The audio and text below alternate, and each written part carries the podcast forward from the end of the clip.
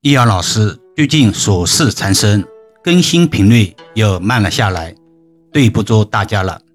这两天遇到一点事，感悟有点深。我们常常说，没有百分之百的好风水，人也是一样，人无完人，金无足赤，事物发展的规律也是有着盛极而衰的轨迹。在前面的一些章节中。都曾捎带讲过，今天专门做一期，谈谈事物的发展规律，我们应该怎么尽可能的预防？物极必反，顾名思义，事物发展到极致，必然会走向其反面。这种规律被用来描述人生的起伏和世界的变迁。万物皆有轮回，一切都在不断的变化和循环。无论是季节的更替，还是万物的生老病死，都遵循着物极必反的法则。无论是内心的平静，还是与外界的和谐相处，都需要我们努力去寻找和保持平衡。物极必反，告诉我们任何事物都不能过度追求，否则就会走向失衡。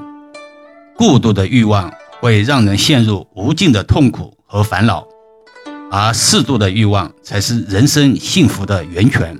同时，内心的修炼也是至关重要的。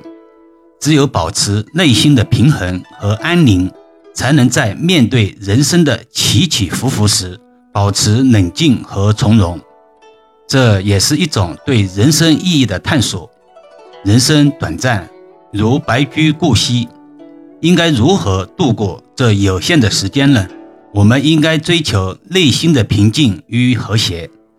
只有找到内心的平衡和安宁，才能真正的感受到生命的意义和价值。我们应该经常关注自己的行为和心态，避免走向极端。因为一旦达到了极端，事物就会开始转向其对立面。过度的贪婪将导致痛苦，过度的执着将阻碍智慧。过度的自私将毁灭关系。要实现内心的平衡，我们需要学会放下，放下那些让我们痛苦的事物，放下那些阻碍我们前进的观念和欲望。只有当我们敢于面对并接受事物的无常时，我们才能真正的理解物极必反的道理，从而在生活中保持平和的心态。事物在发展到极点后，必然会向相反的方向转化。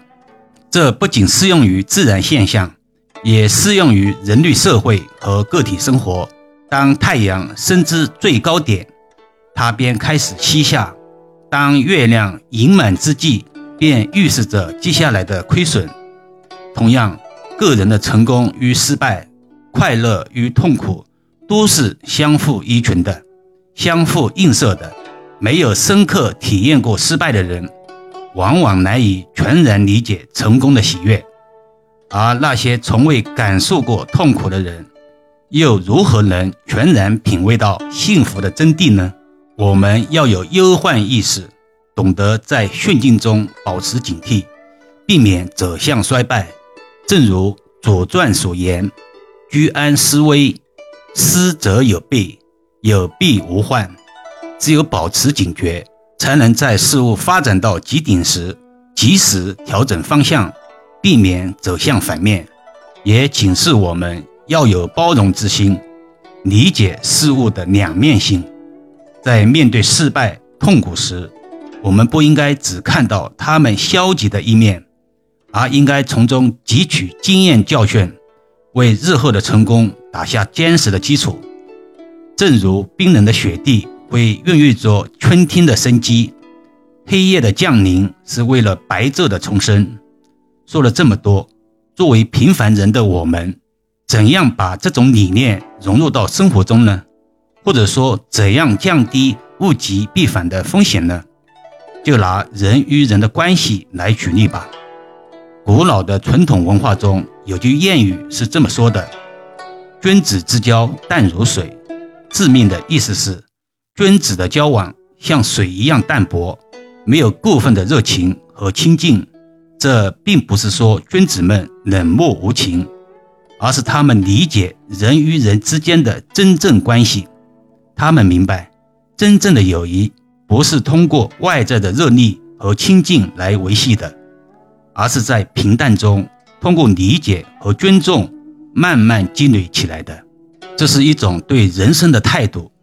在这个瞬息万变的世界里，人们的情感常常会因为外界的干扰而波动，而君子们，他们以淡泊的心态面对生活中的一切变化，他们不会因为一时的亲近而过分依赖他人，也不会因为一时的疏远而过分猜疑他人。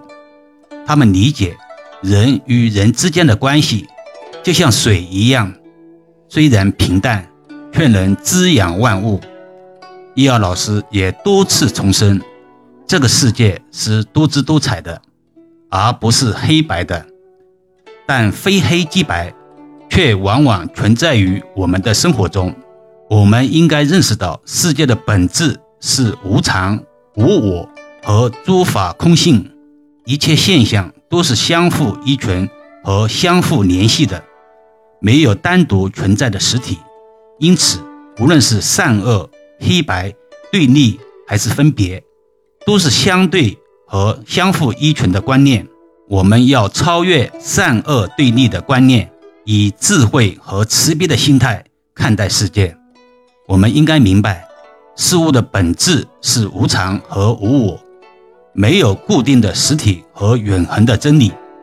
因此，我们应该放下对立和分别的观念。以开放和包容的心态接受一切现象，这么聪明的您能听明白吗？易遥老师，今天受什么刺激了吗？都说了些什么呀？肯定又挨师娘揍了，脑袋都被打糊涂了呢。好吧，今天先聊到这里吧。如果您有需要或者未来有需要咨询的，给易遥老师留言吧，但千万千万要记得，一定一定要回来看看自己的留言，或者加入易遥文化公众号。